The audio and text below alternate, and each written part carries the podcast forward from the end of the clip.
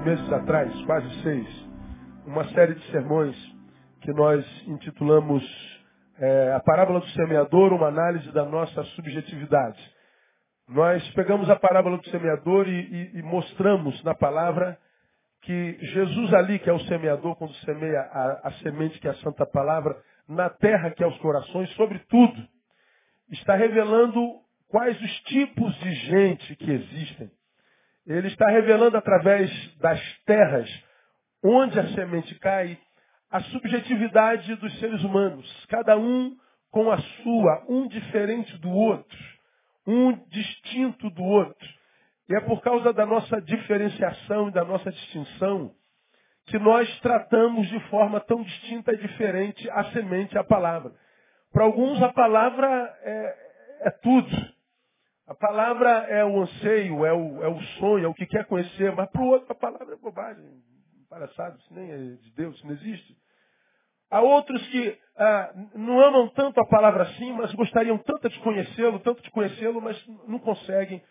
Outros conseguiram, mas não conseguiram manter o conhecimento, não conseguiram reter e ver os frutos dela em si.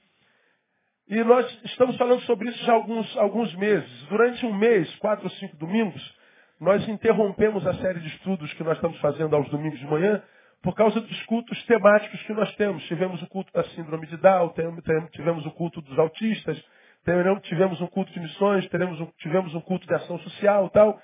Eu estou retomando o estudo hoje e a gente continua nos próximos domingos. Domingo que vem já é um culto da igreja perseguida, já é um culto temático. Mas no segundo domingo em diante, então a gente retoma a, a nossa série de estudos. Hoje, eu quero terminar a primeira parte. Nós já estudamos Marcos capítulo 4, que é onde está registrada a, palavra a parábola do semeador. Nós já estudamos três tipos de subjetividades, três tipos de solos. Nós já estudamos os juntos do caminho, que está no, no, versículo 4 e no versículo 15, que são os superciais, não é? os que é, nunca se aprofundam em Deus, nunca se aprofundam na palavra, eles sempre permanecem na superfície. Então são os juntos do caminho. Né? Nós estudamos sobre isso acho que dois ou três domingos.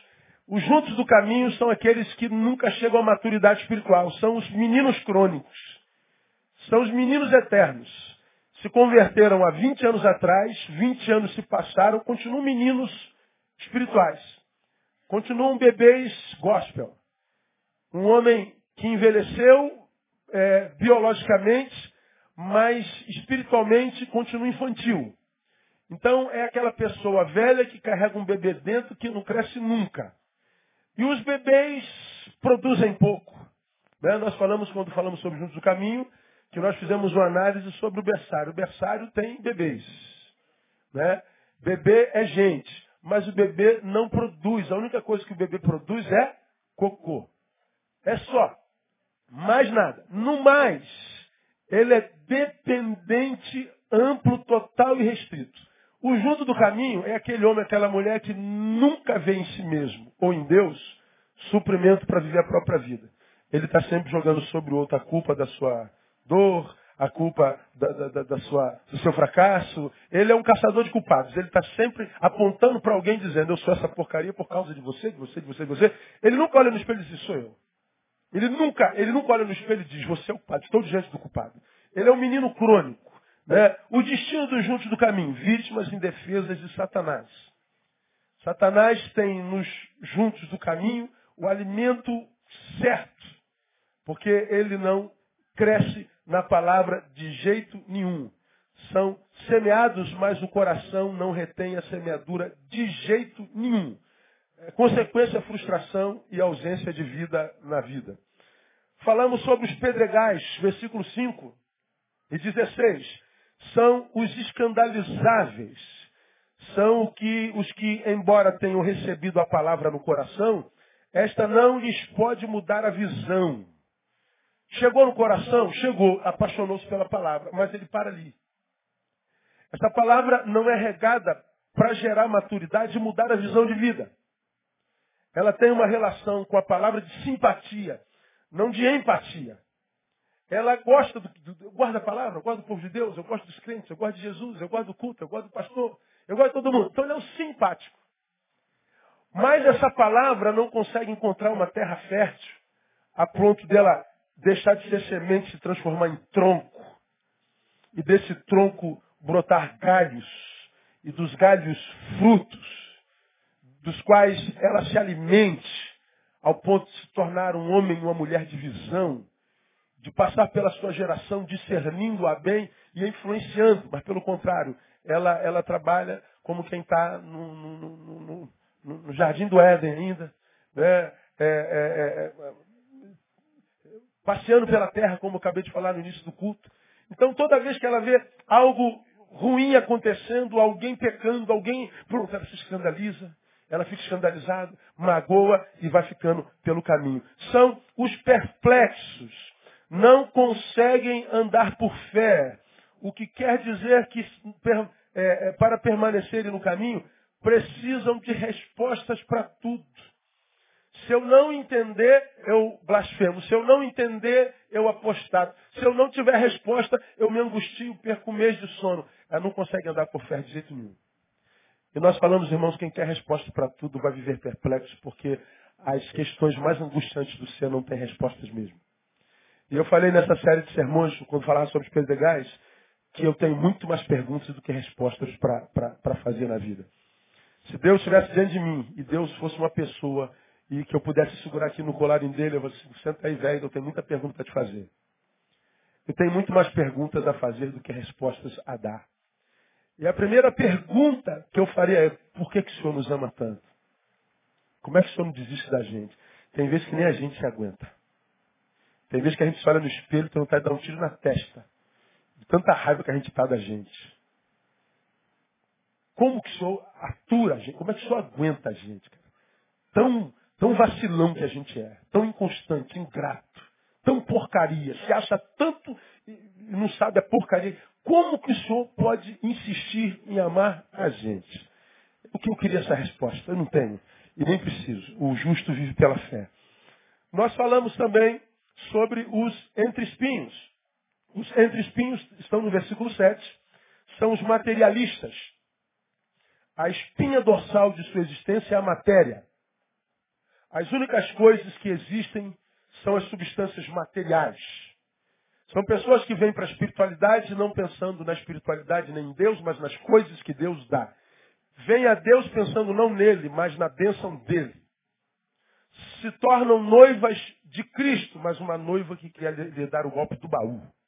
Essa gente é aquela que é apaixonada principalmente pela teologia da prosperidade. Essa gente que a teologia da prosperidade abarca.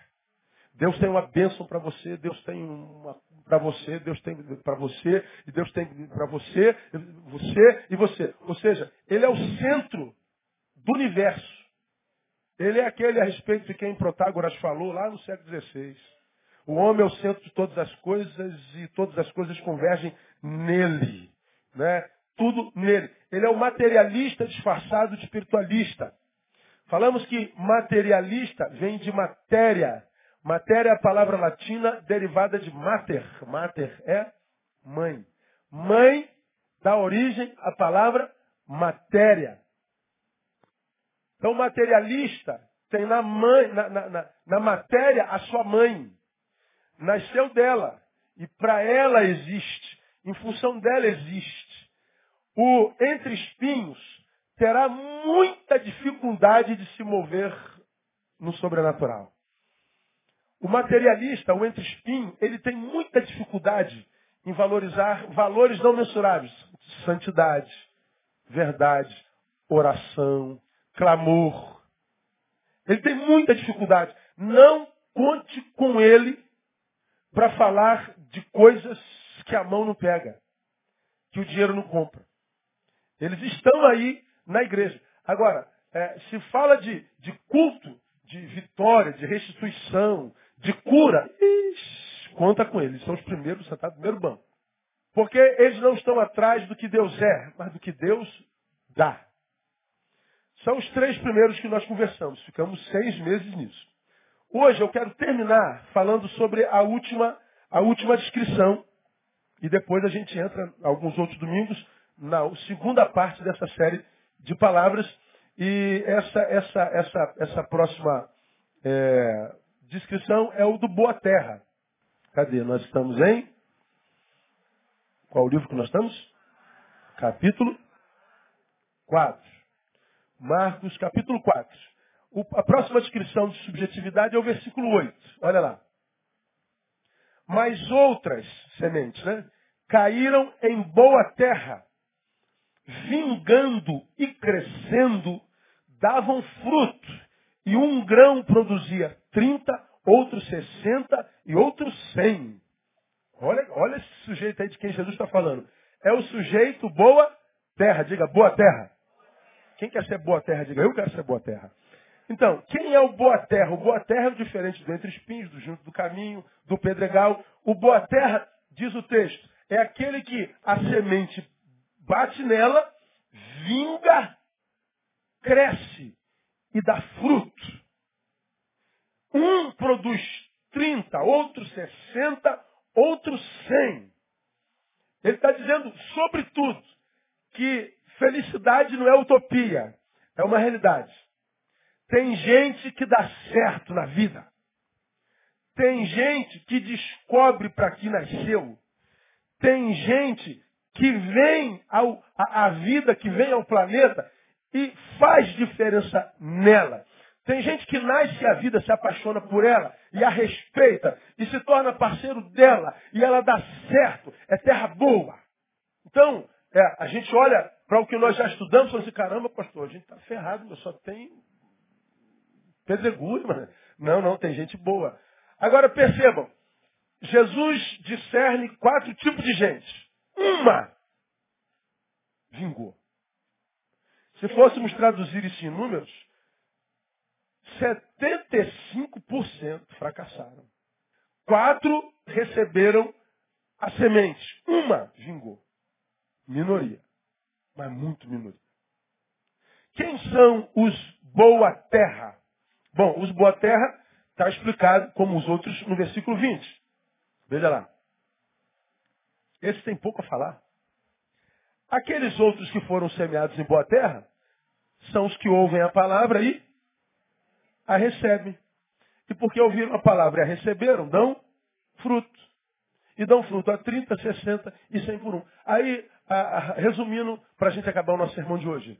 A, quando a gente não dá fruto, fruto, seja a 30, 60, 100, a 2, a 15, a gente não dá fruto porque a gente ouve a palavra, mas não ouvir. Não recebe. Ouvir é uma coisa, receber é o quê? Outra. Está aqui o segredo. Ouviu, recebeu, frutificou. Pronto, acabou. Acabou o culto, vamos para casa, não precisa fazer mais nada. Simples assim. Agora vamos lá. Vamos tentar aprender alguma coisinha aqui. Quem são os boa terra? Recebeu, ouviu, recebeu, frutificou. Volta para o oito. Vingando, crescendo, davam fruto. Um grão produzia 30, outro 60, outro 100. Vamos à, à, à lógica da coisa. Eu sou um terra boa. Ouvi e recebi. Vingou. Produziu fruto. Bom, esse fruto serve para que eu me alimente. Sim ou não? Agora o texto está dizendo, produz a 30, a 60 e a 100. Você consegue comer 30, 60, 100 frutos? Sim ou não? Vamos supor que você se tornou um pé de jaca. Não você se tornou um pé de uva. Dá para comer 100 uvas. Dá uma olhadinha para o lado, você vai saber ou não. É, o irmão que está aqui do meu lado, acho que dá, pastor, mole. Mas se fosse jaca também dava. Ele, não, isso aqui não dá não. Isso aqui, isso aqui não dá não. Então, veja. Quem são os terra boa? Segura aí. São os que frutificam com frutos que crescem e frutificam. Os terras boas são os que frutificam com frutos que crescem e frutificam. Frutificam com frutos. Eu frutifiquei um fruto. Esse fruto cresce e frutifica também. Ele se multiplica. Então, as terras boas são os avós dos frutos que plantaram. Ô pastor, complicou pra caramba. Eu vou, eu vou melhorar. Vamos lá. Ah, cadê? Vem cá, Alisson. Alisson Ricardo. Você está gravando, vai perder a bênção dele. Não fica aí com a tua gravação. Vem cá, Romão. Vamos lá. Eu sou terra boa. Gerei o Alisson. Aí eu falei assim, caramba, cumpri minha missão. Não, não. Terra boa não. Eu frutifiquei o meu fruto. Mas eu não frutifico um só. Eu frutifico a 30, 60 e 100 por um. Como é que eu sei que eu sou uma terra boa? Quando eu frutifiquei com fruto tão bom que ele não foi o fim da bênção que Deus gerou a mim. Deus me abençoou, me fez uma terra boa. Porque me fez terra boa, eu produzi um fruto. Mas porque eu sou terra boa, o fruto que eu produzi não termina com a bênção de Deus nele. O que, é que ele vai fazer? Vai frutificar também. Aí eu sei que eu sou terra boa, porque agora eu sou avô do Romão, embora o Romão seja 30 anos mais velho que eu. Né? E está grávido de outro, já está grávido de outro. Não é? Então, o terra boa produz fruto que frutifica. Agora, o Alisson pode ter produzido o romão. Mas é possível que o romão, o romão não produza outro fruto. Bom, o romão terá sido um servo alcançado, mas reprovado. Porque Deus vem com o seu ciclo de bênção de reprodução e o Romão interceptou esse ciclo de bênção. Veja, ele foi alguém em quem a bênção chegou, mas ele não a reproduziu. Ele é um abençoado reprovado. Um abençoado reprovado é um abençoado que não vai ter a bênção da permanência. Ele não vai ter frutos que permaneçam.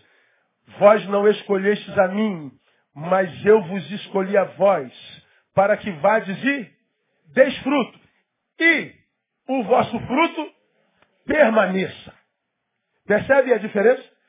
Eu, eu e você não somos chamados só para dar fruto, mas que o nosso fruto permaneça. Como é que o meu fruto permanece? Frutificando. Então, se eu dou um fruto e, e ou, ou, a semente chega a mim e eu não compartilho, bom, eu posso ter de Deus para hoje e hoje eu vou ser muito bem e feliz. Obrigado, Deus, pela obra que fizeste na minha vida. Pois é, Curta bem o que você tem hoje, porque provavelmente você não terá amanhã. Porque você não foi o canal da bênção, mas o fim dela. Portanto, a bênção de Deus não está naquilo que chega a mim, mas no que aquilo que chega a mim produz em mim. Então a bênção de Deus não é não é o, o, o lenço que chegou para limpar meu nariz ou secar meu suor. Mas o que, que esse lenço gera em mim? Gera em mim um homem seco, um homem limpo, por isso homem grato. E um homem grato ao Deus que o abençoou com lenço, compartilha a mesma coisa com alguém que passa pela mesma coisa. Então a bênção não está no lenço que chegou, mas no que o lenço gerou em mim. A bênção é sempre pessoal. A bênção nunca é material, irmão. Ah, Deus me abençoou com esse carro. Não. O que esse carro vai fazer com a tua vida? Ah, agora só me leva para o baile, para o funk, para o motel, para a igreja nem pensar. Agora eu tenho como curtir a vida. Então teu carro foi uma desgraça. Para o outro, foi uma benção. Por quê? Porque gerou nele um ser melhor. Então, quem é o boa terra? Aquele que se torna avô do que o seu fruto produziu. Deu para entender? Um aplauso ao Senhor. Obrigado. O boa terra. Com isso, eu estou querendo dizer para você o seguinte. Quando um homem é alcançado pela semente do Evangelho e a terra é sarada em si, ele não vai conhecer, como eu tenho dito nesse ano, interrupções na vida, porque ele vai frutificar constantemente, vai ter a bênção da permanência. Problemas todo dia, irmão. Adversidade toda hora, inveja, meu Deus. Fofoca a teu respeito, misericórdia. Inimigos em casa. A Bíblia diz que os inimigos seriam os de dentro da nossa própria casa. E trairás, meu Deus do céu, lembra, você habita no mundo que jaz no maligno. Então a bênção de Deus não é bênção de Deus, como você já aprendeu, para nos livrar da dor, mas para nos capacitar para ela. Porque ela é inevitável. Ah, pastor, eu estou perplexo. Como é que Jesus permitiu? Permitiu que você está vivo e acontece com todo mundo, irmão. Os, perplexos são quem? Os, os, os, os junto do caminho. Meu Deus, como é pode? Me responda. Não tem resposta não, filho. É assim mesmo. No mundo tereis aflições. Onde é que o senhor estava quando o senhor permitiu isso? No mesmo lugar que eu sempre estive, inclusive quando eu permiti que fizessem isso com meu filho. No mesmo lugar. Velando por ti. Te socorrendo nas tuas dores, nas tuas adversidades. Ah, mas é maior do que eu. Não, não é maior do que você não. Você que se vê menor do que isso. Porque você já conhece a minha palavra e sabe que não vai chegar dor até você que seja maior do que aquela que você possa suportar. Então você vive interrupções porque você botou ponto final. Porque se você não botar ponto final na tua história, não há ninguém que possa fazê-lo. Só existem duas pessoas no universo capazes ou capazes de interromper um processo de Deus na nossa vida. A primeira pessoa é Deus, a segunda pessoa somos nós mesmos. Porque o diabo não está com essa bola toda, irmão. Não está. O boa terra, ele, ele, ele, é, ele é o avô do fruto que planta. Né? Nossos frutos não são os que ganhamos, são aqueles que nossos frutos ganharam. Logo, os boa terra nunca, jamais são reconhecidos por comportamentos ou por mudança de religião, muito menos por aparência ou por frequência oculta. A gente tem uma mania equivocada de achar que bom crente é aquele que tem cara de crente, roupa de crente, linguagem de crente Bíblia de crente. Mas se ele não tem roupa de crente, se ele não tem a Bíblia de crente, aquele desse tamanhão, se ele não tem a linguagem de crente, não fala mais bom dia, fala paz do Senhor. Não fala, e aí, brother, fala irmão, não é? Se ele não tem aquele discurso evangelical, não, então ele não é crente. Mas ele tem um discurso. A gente estava em Anápolis na sexta-feira, e aí a gente acabou de pregar, irmão, foi um negócio assim tremendo de Deus, foi, foi maravilhoso. Aí acabou o culto, todos conversando, daqui a pouco aparece aquele pastor do lado, orando com a. Parecia que. Eu, eu, eu pregando no microfone falava mais baixo do que ele sem microfone. Então aquela linguagem rebuscada, botando a mão na cabeça de todo mundo, e todo mundo conversando, aí todo mundo olhando para lá falou, não dá para falar um pouquinho mais baixo, eu preciso disso tudo. Quer dizer, o cara queria aparecer tanto que ele incomodou a todo mundo. O pastor da igreja falou, irmão, ora um pouquinho mais baixo aí. Aí ele ficou. Mas são os, os estereótipos evangelicais, os estereótipos cristãos da igreja pós-moderna, que acham que o bom crente tem a ver com a roupa que usa, com o estilo que, que, que, que ostenta e com a linguagem com a qual fala. Bom, a, a luz da palavra não. A luz da palavra a gente só é conhecido pelos frutos. Pelos frutos os conhecereis. A gente não é conhecido pela religião, pelos dons, não é conhecido por nada, é pelos frutos. Você quer saber quem é quem, irmão? Olha o fruto dele. Ah, mas pastor, ele tem cara de, de, de querubim da, da, guarda celestial. Mas é. E qual foi a produção dele? Pô, pastor, ele foi grosso com, com o ascensorista lá do prédio. Então ele é um, é um, é um demônio disfarçado de querubim da guarda celestial. Acredita no que ele fez com o ascensorista. E não com a imagem, com a linguagem dele. Pastor, esse cara parece o anjo Gabriel disfarçado de ser humano. Ele é um lindo e uma bênção. Mas por quê? Porque a palavra dele é maravilhosa. Mas como é que ele trata os funcionários da empresa dele? Ah, ele é um cavalo. Então, então ele é um quadrúpede disfarçado de bípede. Com linguagem evangelical. Acredite no fruto. Minha igreja, você já ouviu. Nunca se impressione com a santidade de ninguém. Impressione-se com a humanidade. No Evangelho, a santidade restaura a humanidade deformada pelo pecado. Quanto mais santo, mais humano, mais simples, mais sangue bom, mais gente boa. Quando você achar esses crentes doidos, com essas espiritualidades impressionantes, tão santos que você tem vergonha de chegar perto dele, Jesus não tem nada a ver com isso. Ele mente. É regra sem exceção. ele está fantasiando. Aquilo é só no público. Aquilo é só no palco. É só com o microfone na mão. Quando você encontrá-los, é, cola na esposa dele, olha o brilho do, do, dos olhos dela, vê se tem brilho. Quase isso nunca tem. Nunca, essa palavra é para quem é membro da Igreja Batista Betânia, viu, irmão? Você está nos visitando, seja bem-vindo, Deus te abençoe. Tá? Não, não sei de que igreja você é. Mas se você é membro daqui, nunca, simplesmente, vocês são livres para ir aonde quiserem, vocês aqui não, não tem essa parada, você é dono da sua vida. Agora, quando você estiver aí nesses eventão dos super crentes, aqueles dentro dos quais até Jesus é carnal, e você vê aquele cara santarrão, dando pirueta,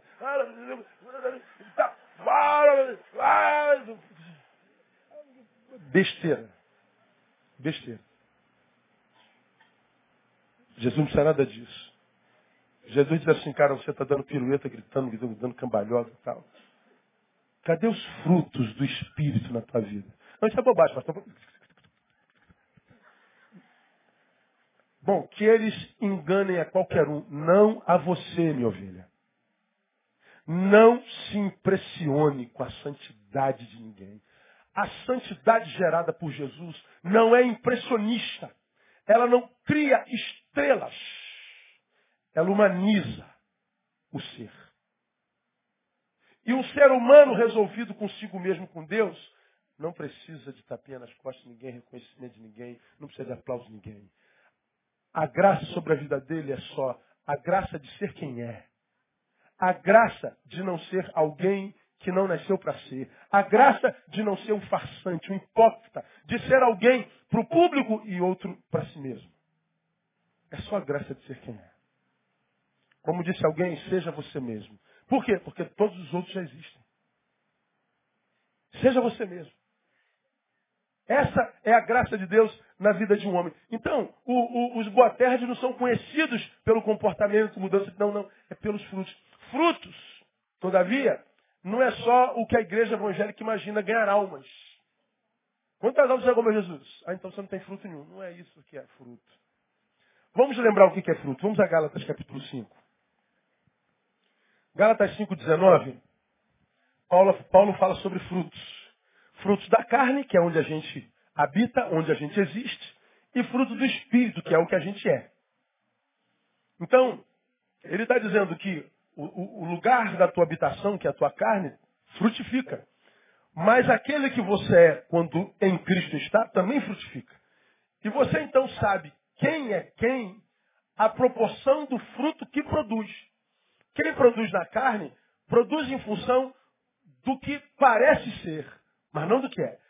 Quem é, produz frutos diferentes. Aí ele diz lá no versículo 19, ó, as obras da carne são, plural, manifestas, as quais são a prostituição, a impureza, a lascívia, idolatria, feitiçaria, inimizade, contenda, ciúme, ira, facções, dissensões, partidos, invejas, bebedices, orgias.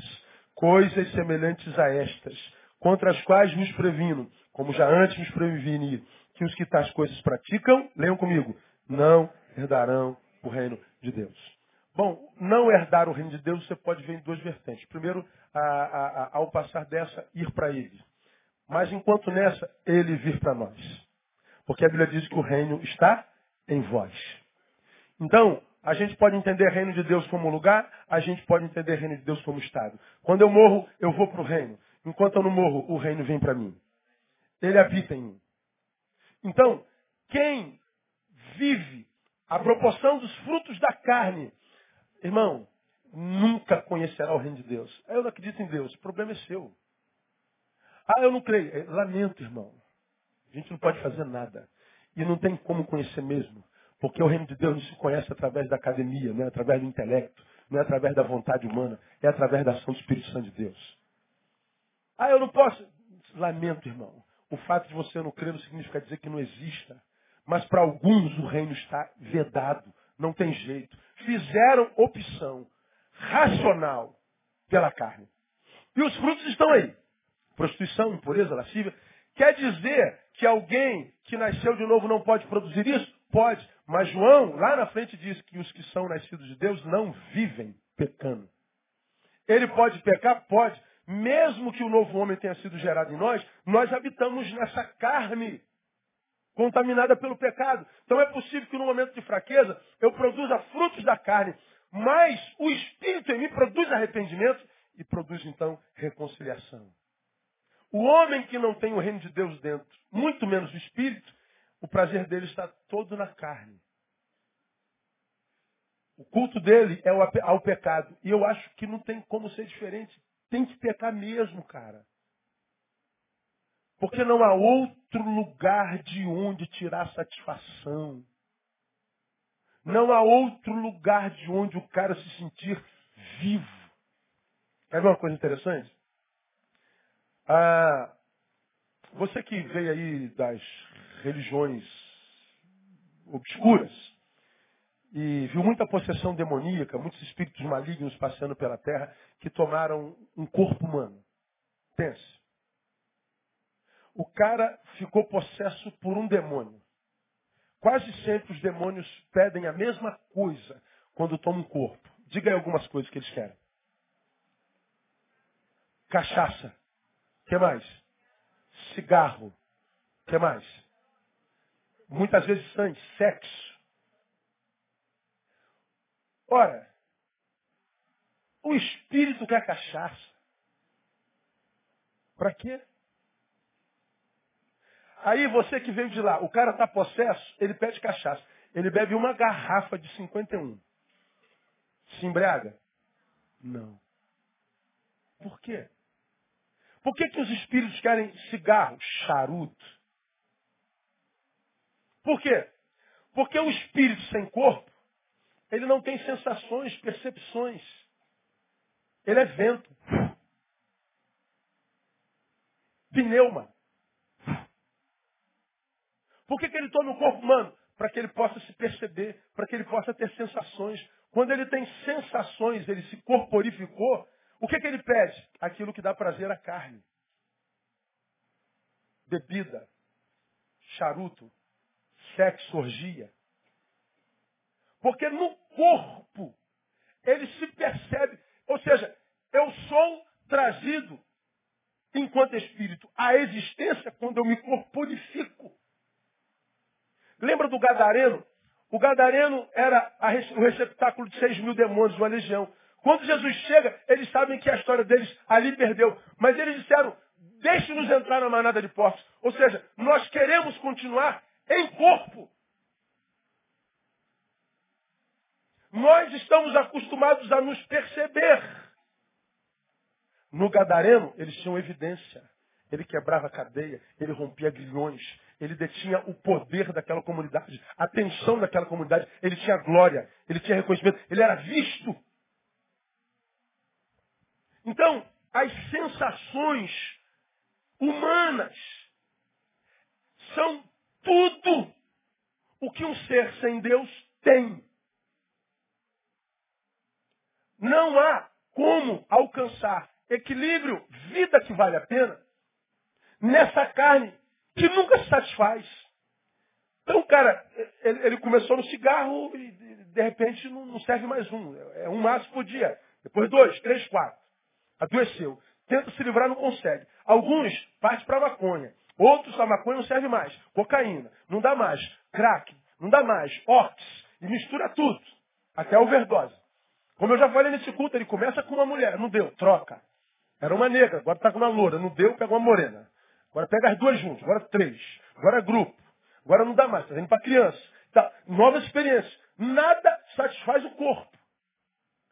Não há experiência que possa trazer completude. Esse corpo não se sacia. Pense. Ah, você tem 30 anos, 40, 50. Imagina assim, quantos quilos de arroz tu já comeu na vida? Umas 30 carretas, botar assim, ó. Pra onde foi isso tudo, meu?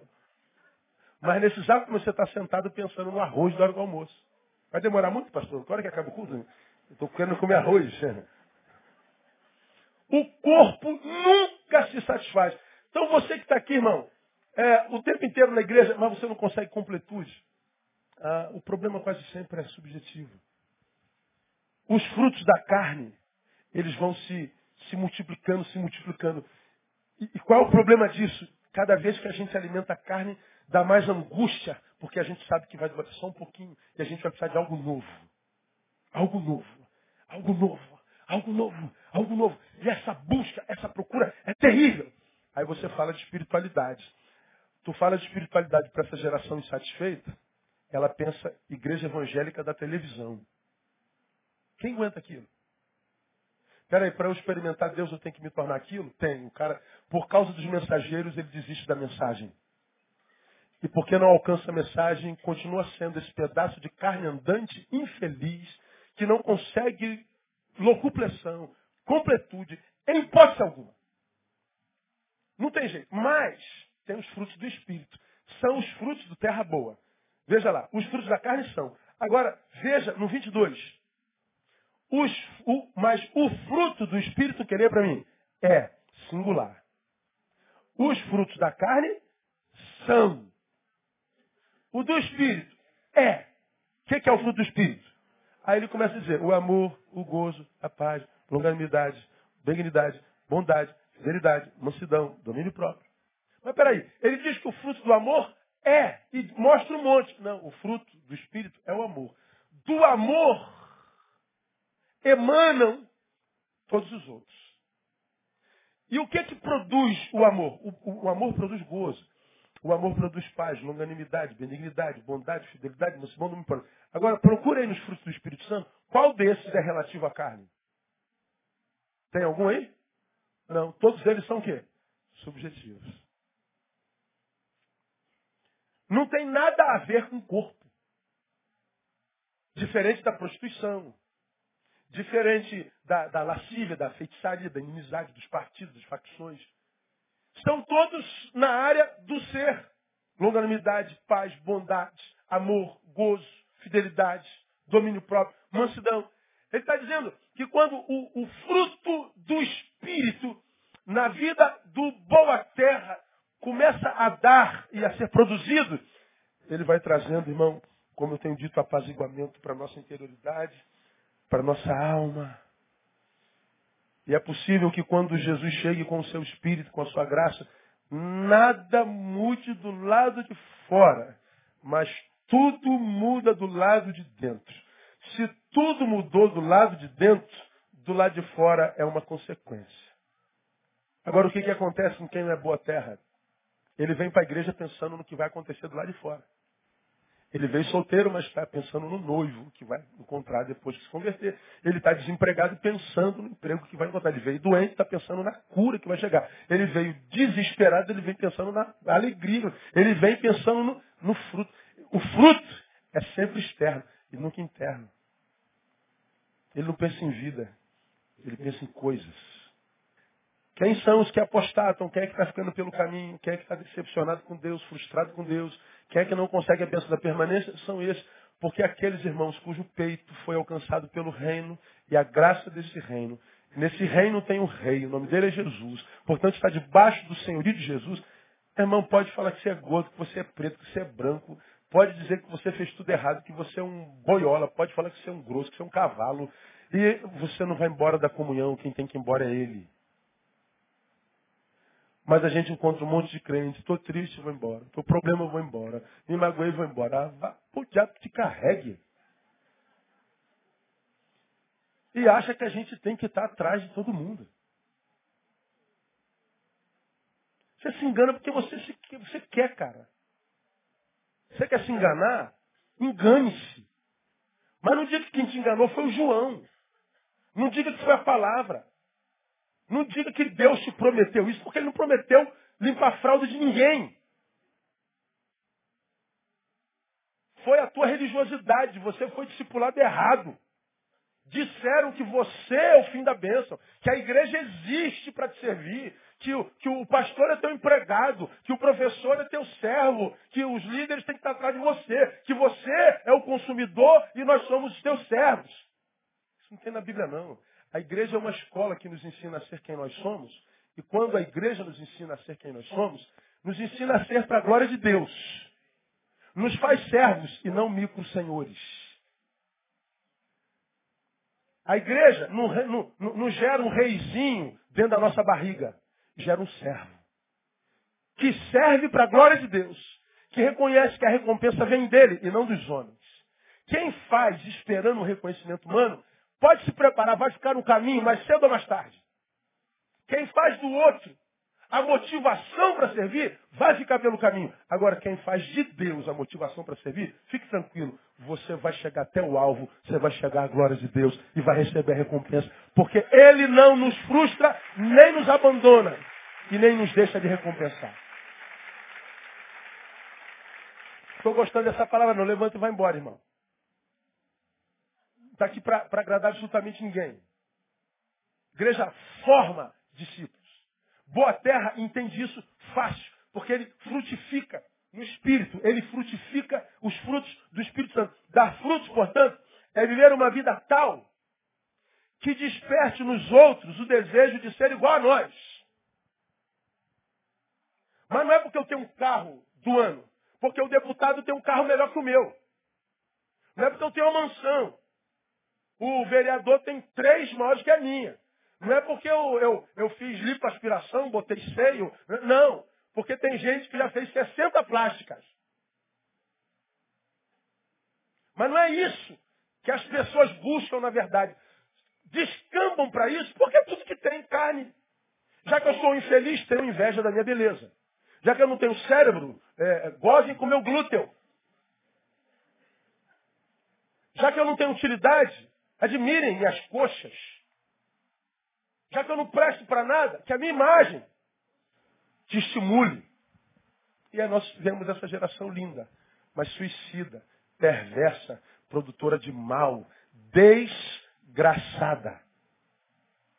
Linda. Agora, quem encontrou o reino em Jesus, vê produzido dentro de si uma forma de ser tão tremenda, irmão, que as pessoas chegam perto de você e falam assim, cara, pô, tem, tem uma coisa diferente de você, irmão. Tu vira gente boa, cara.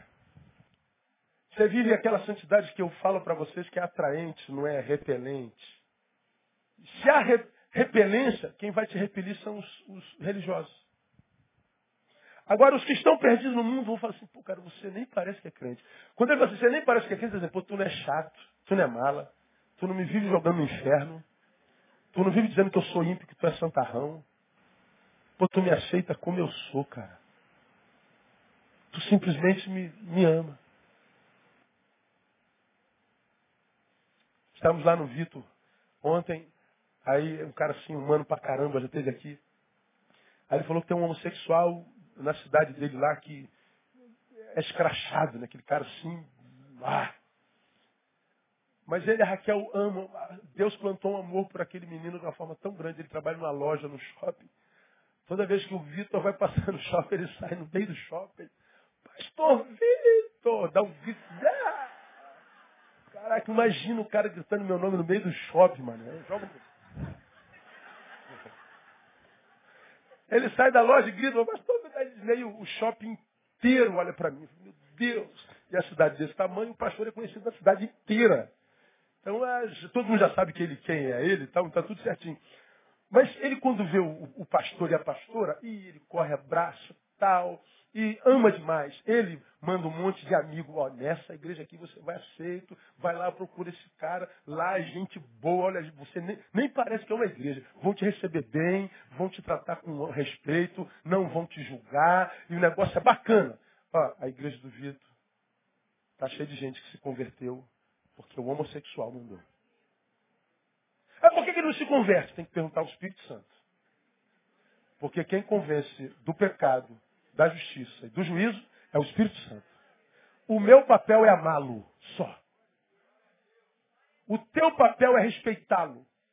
Ah, mas eu não concordo com essa vida boiolística de ser. Não olha para o sexo dele, olha para o ser humano que ele é. Ah, eu não consigo. Quem tem problema não é o boiola, é você. O cara se sente amado. Se existe cura para isso, o remédio ele já tem, é o amor. E por que, que não cura? O problema é dele com o Espírito Santo de Deus. Ele já sabe o caminho, a metodologia e o lugar. Já não é mais problema meu, nem teu, nem de ninguém. o nosso papel, como quem é terra boa, alcançado pela graça, é frutificar. O fruto é o amor. Agora, nós, evangélicos no Brasil, entramos para a história do Brasil como quem odeia homossexual, por exemplo. E eles nos odeiam. Porque a gente diz que a gente ama, odeia o pecado, mas ama o pecador. Esse é discurso. Você tem suas dificuldades? Eu também tenho. Para mim não é fácil, não. Agora, quando chega, pelo menos perto de mim, eu tento transcender essa imagem, que para mim é difícil. Eu sou do tempo que nós éramos crianças, dá uma surra nele que ele melhora. Daí isso é falta de pau nele, dá uma surra com pau, que essa boiolagem acaba. Você ainda é dessa época? É. É falta de cor, dá uma surra nele. Essa menina, menina mimada, louça para ela lavar, que ela melhora. Dá uma, uma pilha de roupa para ela passar que ela melhora. Eu sou dessa época, que era tudo no pau. É, mas não resolveu, eles estão se multiplicando. Talvez o amor dê cabo. Amar é transcender a imagem para chegar no ser humano que está dentro dele. E, meu irmão, não é possível a todo mundo. Só para quem foi de fato alcançado pelo reino de Deus. Para quem é junto do caminho, pedregal, não vai conseguir nunca. Vai tentar, tentar, tentar. Mas se não for pelo meu espírito, em Zacarias, não, ah, ah, nem por força, nem por violência, mas pelo meu espírito, diz o Senhor. Então, frutificar é, é, é, é amar. É só isso. Frutificar é amar. Ah, nós somos o, o, o, boa terra ele tem como fruto o amor. Amar independente de quem é objeto desse amor. Aí, para a gente terminar, o boa terra são aqueles a respeito de quem Jesus fala em Mateus capítulo 5, os bem-aventurados. Abre aí Mateus capítulo 5, em 10 minutos a gente termina. Se bem que dá vontade de ficar, né? A palavra depois de... Vai embora. Mateus capítulo 5. Em Mateus capítulo 5, Jesus fala sobre os bem-aventurados, sobre os felizes. Jesus traça um perfil de um ser humano que alcançou aquilo que todo ser humano busca. O quê? Felicidade. E felicidade em Jesus não é ausência de problema. Os problemas estarão lá até o final da vida. Mas são aqueles que, porque foram alcançados na sua interioridade, transcendem os problemas estão capacitados e armados para eles. Ou seja, do lado de fora não existe mais poder constituído, constituído para desfazer o que o Espírito Santo fez dentro. Acabou. Aí Jesus define, olha lá, versículo 4, 3. Bem-aventurados, humildes de espíritos, 4. Os que choram. 5. Os mansos. 6. Os que têm fome e sede de justiça. 7 misericordiosos. Oito, limpos de coração. Nove, pacificadores. Dez, os perseguidos por causa da justiça. Ele traça um perfil de gente que se encontrou. Quem são os que se encontraram? Os humildes de espírito. Os humildes de espíritos são aqueles que, independente do que tem do lado de fora, contexto do lado de fora, eles continuam sendo quem são, porque é no espírito que eles são. Então, se ele é pobrezinho, ele continua humilde. Mas se ele enriqueceu demais, continua humilde. Se ele perdeu, ele abaixa a cabeça na sua humildade. Mas se ele ganhou, ele não se ensoberbece. Ele é soldado, ele é humilde, virou general, continua humilde. As circunstâncias não mudam o que ele é em essência. A humildade dele está no espírito. Ele não é humildezinho porque é pobrezinho, usa uma calça quadriculada preta e branca, uma camisa cor de abóbora, uma gravata verde, bota os três filhos na bicicleta e vem para a igreja. Oh, que família humilde. Não, aquele cara pode ser é, é, é, cafona, pobre, mas cheio de si mesmo. Cafona, pobre, feio e cheio de si mesmo. O outro pode vir na, na Range Rover com terno Armani da cobertura na Vieira Solta em Copacabana. Ele é humilde, simples, abençoador, generoso. Porque a humildade ou a soberba não está no que eu tenho, nem no que eu faço, mas no que eu sou. Humilde de espírito. Bem-aventurado, o feliz são os que choram, ou seja, os que não perdem sensibilidade. A vida baixa, está dura. Mas você continua sensível, você continua sentindo a sua dor é todo o seu próximo. Você não permitiu que o que aconteceu em você se transformasse, como eu tenho dito, na imagem e semelhança do teu algoz, de modo que agora você não chora mais, não sente mais nada, você, pelo contrário, reproduz o mal que te fizeram. Você deformou-se. Bem-aventurados são os que choram, os que têm sensibilidade. São os mansos. Manso é aquele que reage à vida com humildade, com simplicidade, com mansidão. Ele não se torna, ah não, todo mundo é iracundo, todo mundo é malhado, todo mundo é forte, todo mundo quebra, todo mundo mata. Não. Pô, gente boa, vamos trocar uma ideia aí. Ele, ele é manso. Ele reage à vida com simplicidade, com humildade. Ele reage à vida com, com os frutos do Espírito Santo, com amor. O cara está vociferando, está matando, querendo matar. E ele consegue amar o cara, ele consegue responder com mansidão. Ele não consegue tratar o outro como o outro trata, porque ele não tem nada a ver com aquele outro que gera mal. Ele é manso. Você pode estar odiando a tua mulher naquela hora, teu marido naquela, teu filho naquela hora, mas você vai tratar com mansidão. Você, você continua sendo ah, os que têm fome e sede de justiça. Não é aquele que tem fome e sede de prazer. Não é aquele que tem fome e sede de se ver honrado. Não é aquele que tem fome e sede de ser glorificado. Não é aquele que tem fome e sede de ver os seus direitos cumpridos. Não, ele tem fome e sede de justiça. Cara, eu queria muito receber isso, mas não seria justo.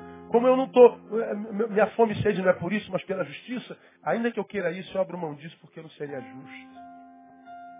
Ele não pensa só em si mesmo, ele não quer se dar bem o tempo todo. Ele quer que o bem se estabeleça, mesmo que ele tenha que ter prejuízo para isso. Vê como é que o evangelho é utópico? Não é para qualquer um não, irmão. Isso aqui é remar contra a maré. Ele é misericordioso. Misericordioso você de Betânia dá aula. Misericordioso é aquele camarada que entrou debaixo da luz de Cristo. E quando a gente entra debaixo da luz, a primeira coisa que a gente se enxerga é a gente mesmo. E para quem se enxerga, a única palavra que sai da boca é ai de mim. Ai de mim, que sou um homem de impuros lábios e habito no meio de um povo de lábios impuros. Ai de mim, Deus. Meu Deus, eu não imaginava ser essa porcaria que eu sou. Porque eu olho para mim, me acho tão, tão, mas agora a tua luz me revela. Ai de mim, tem misericórdia. Quem se enxerga com misericórdia só pode olhar o outro com misericórdia. Nunca com juízo, com acusação. Sabe com quem você está falando? É um, um, um porcaria que não se enxerga. Bem-aventurados são os pacificadores. Não é só quem deseja paz, mas quem luta por ela. Pacificador é quem produz paz. Não é quem sonha com ela. Não é quem a, a requer. Não é quem a deseja. É quem luta para que ela se estabeleça limpos de coração. É aquele que a sujeira da vida pode até tocar. A, a, a maldade, a, a, insanidade da vida, a injustiça da vida, pode até passar pelo coração, mas ele faz faxina em si mesmo o tempo inteiro. Passou por aqui maldade, perversidade, sujeira, mas não vai morar aqui, não vai habitar aqui. Meu coração vai continuar limpo, porque tem gente que mora dentro dele. Os limpos de coração, os perseguidos por causa da justiça. Você está sendo perseguido, injustiçado, você está sendo vilipendiado, humilhado. Não é porque você roubou, porque você matou, porque você fez fofoca, mas é só porque você fez o bem a alguém. Só porque você fez justiça a alguém. Só porque você está remando contra a maré. Você está sendo diferente de todo mundo.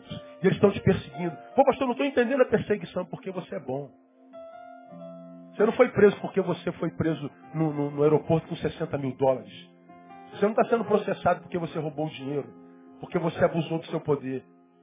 Mas só porque você disse, eu não vou fazer parte desse negócio, irmão. Ah, então nós vamos dizer que foi você. Digo mesmo. E você está preso porque te injustiçaram. O Senhor está dizendo, você é feliz por causa disso.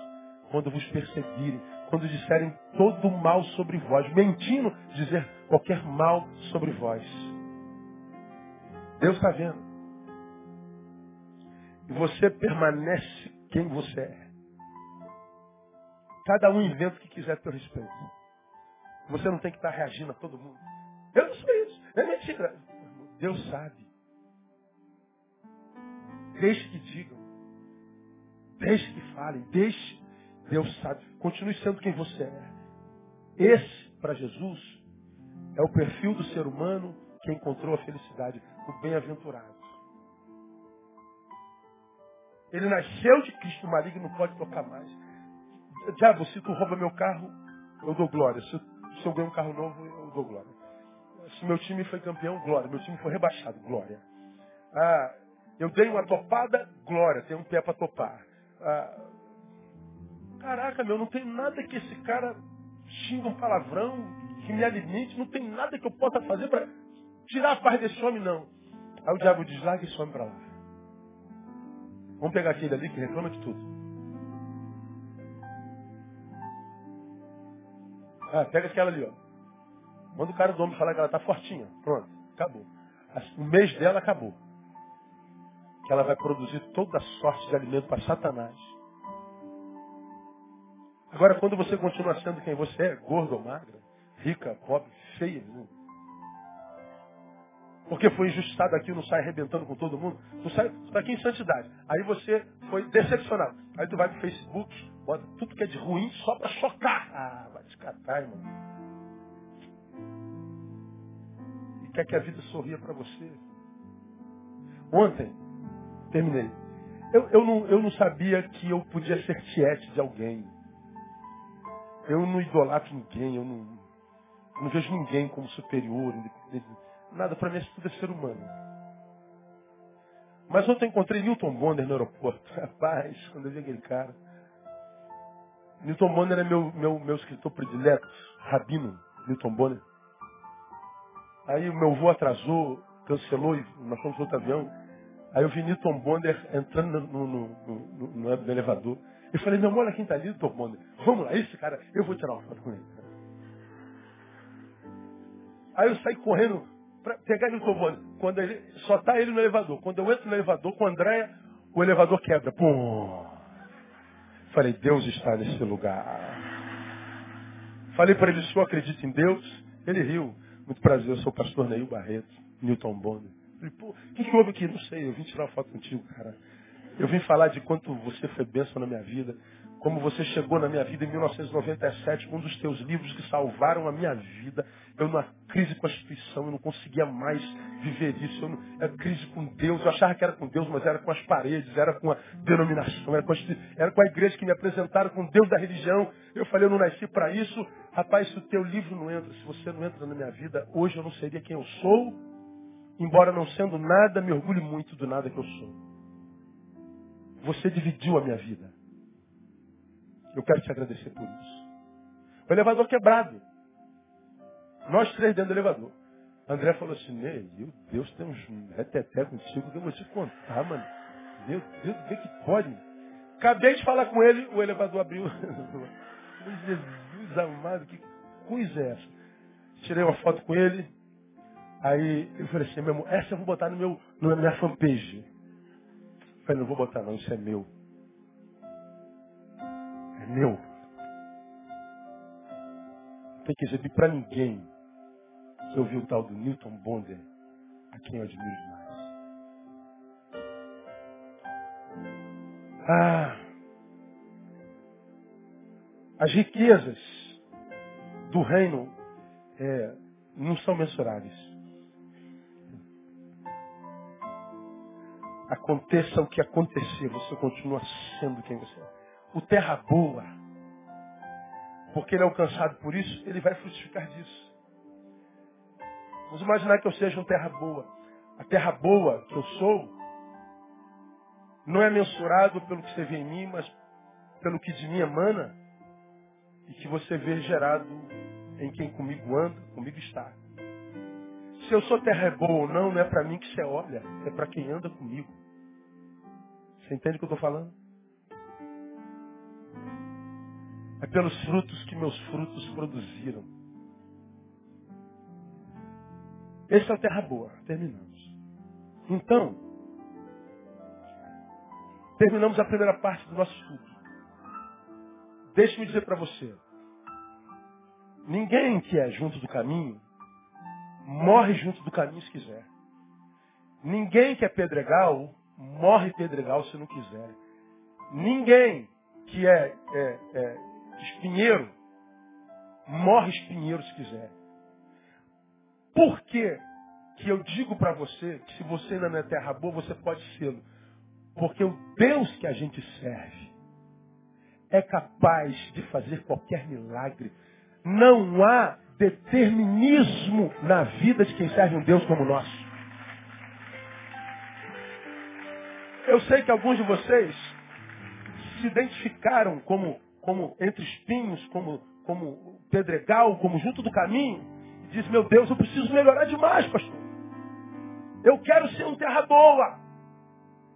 Eu quero melhorar, eu quero amanhã ser melhor do que hoje, eu quero que hoje eu me veja melhor do que hoje. Eu quero, pois é, só depende de você, cara. Não existe a unção da Gabriela para quem conhece o nosso Deus. Eu nasci assim, você sempre Brasil, mas não. Isso é o religioso que conheceu o Deus da religião, conheceu o Deus da Assembleia, o Deus dos Batistas, o Deus dos Presbiterianos. Mas o Deus que não é nem dos batistas, nem dos assembleiros, nem da universal, é um Deus que não cabe dentro da caixinha da religião. Esse Deus que é livre é vento, sopra onde quer. Se ele soprar em você e você abraçar o vento do Espírito, ele transforma você e faz você um ser humano melhor. Ele transforma a tua vida numa vida que vale a pena. Agora isso requer o que? Disciplina, cara. Não dá para vir sentar a bunda aí e, e, sair daqui como se nada tivesse acontecido. Não é como pegar essa semente e jogar fora ali no, na, no estacionamento. Tem que pegar essa palavra e ir comendo ela, mastigando ela a semana toda. E dizendo, Deus, eu não vou permitir, eu não vou matar o fruto que está em potencial nessa semente. Você pega uma semente, cara, desse tamaninho, Alguns veem só a semente, mas outros veem uma árvore pronta, cheia de fruto. Você está entendendo o que eu estou falando? Mas é eu sou uma sementinha. Não, uma sementinha na tua mão, na tua visão, que é deformada. Mas essa sementinha pode ser uma parreira inteira de uvas. Essa sementinha pode ser a, a fonte do teu alimento para o resto da vida. Essa sementinha pode ser o que vai produzir fruto quando você estiver passando pelo deserto, onde a terra não presta. Mas ele já está dentro de você como potencial. Aí você vai poder dizer, ainda que eu ande pelo vale da sombra da morte, eu não temerei mal algum, porque tu estás comigo. Aonde? Se o vale da morte está dentro de mim, e dentro de mim já tem a semente necessária para o fruto do dia do vale. O que isso tem a ver com carro, com prosperidade, com dinheiro no bolso? Não tem a ver com nada disso, é, é deformação do Evangelho. Na semana que vem, na semana que vem é da, da igreja perseguida, mas na outra semana, nós vamos começar uma nova série em cima desse mesmo texto. Aqui nós falamos sobre espiritualidade, a, a, o discernimento da nossa subjetividade. Na próxima semana, na outra semana, a gente vai começar do que somos ao que devemos ser. Você já se descobriu entre espinhos, pedregal, terra boa, sei lá o que você descobriu aí. Eu descobri, pastor. Então, você já sabe do que é. Vamos começar na outra semana. Do que somos ao que devemos ser. Aí eu vou falar em cada domingo como que o entre espinho pode se transformar na terra boa. Como que um pedregal pode se transformar na terra boa. Como que um junto do caminho pode se transformar na terra boa. Eu vou pegar as tuas fraquezas, as deficiências de cada um, e vou mostrar como é que você transforma isso em terra boa. Para que você não fique mais refém de religião, de pastor, de bispo, de apóstolo, de, de eventos. Como eu li essa semana, a religião precisa de muitos eventos. O evangelho não, é em si mesmo fascínio puro. No evangelho não precisa de evento, evento, evento, evento, evento, evento. Ele já é fascínio. E aí se eu vou ao evento, eu não vou porque eu dependo dele, mas porque eu quero estar junto com os meus irmãos e celebrar o que ele já gerou em mim. Eu não me vici em culto, eu não me vici em pastor, eu não preciso estar a paz de Deus, que excede todo entendimento, já guardou minha mente, meu coração em Cristo Jesus.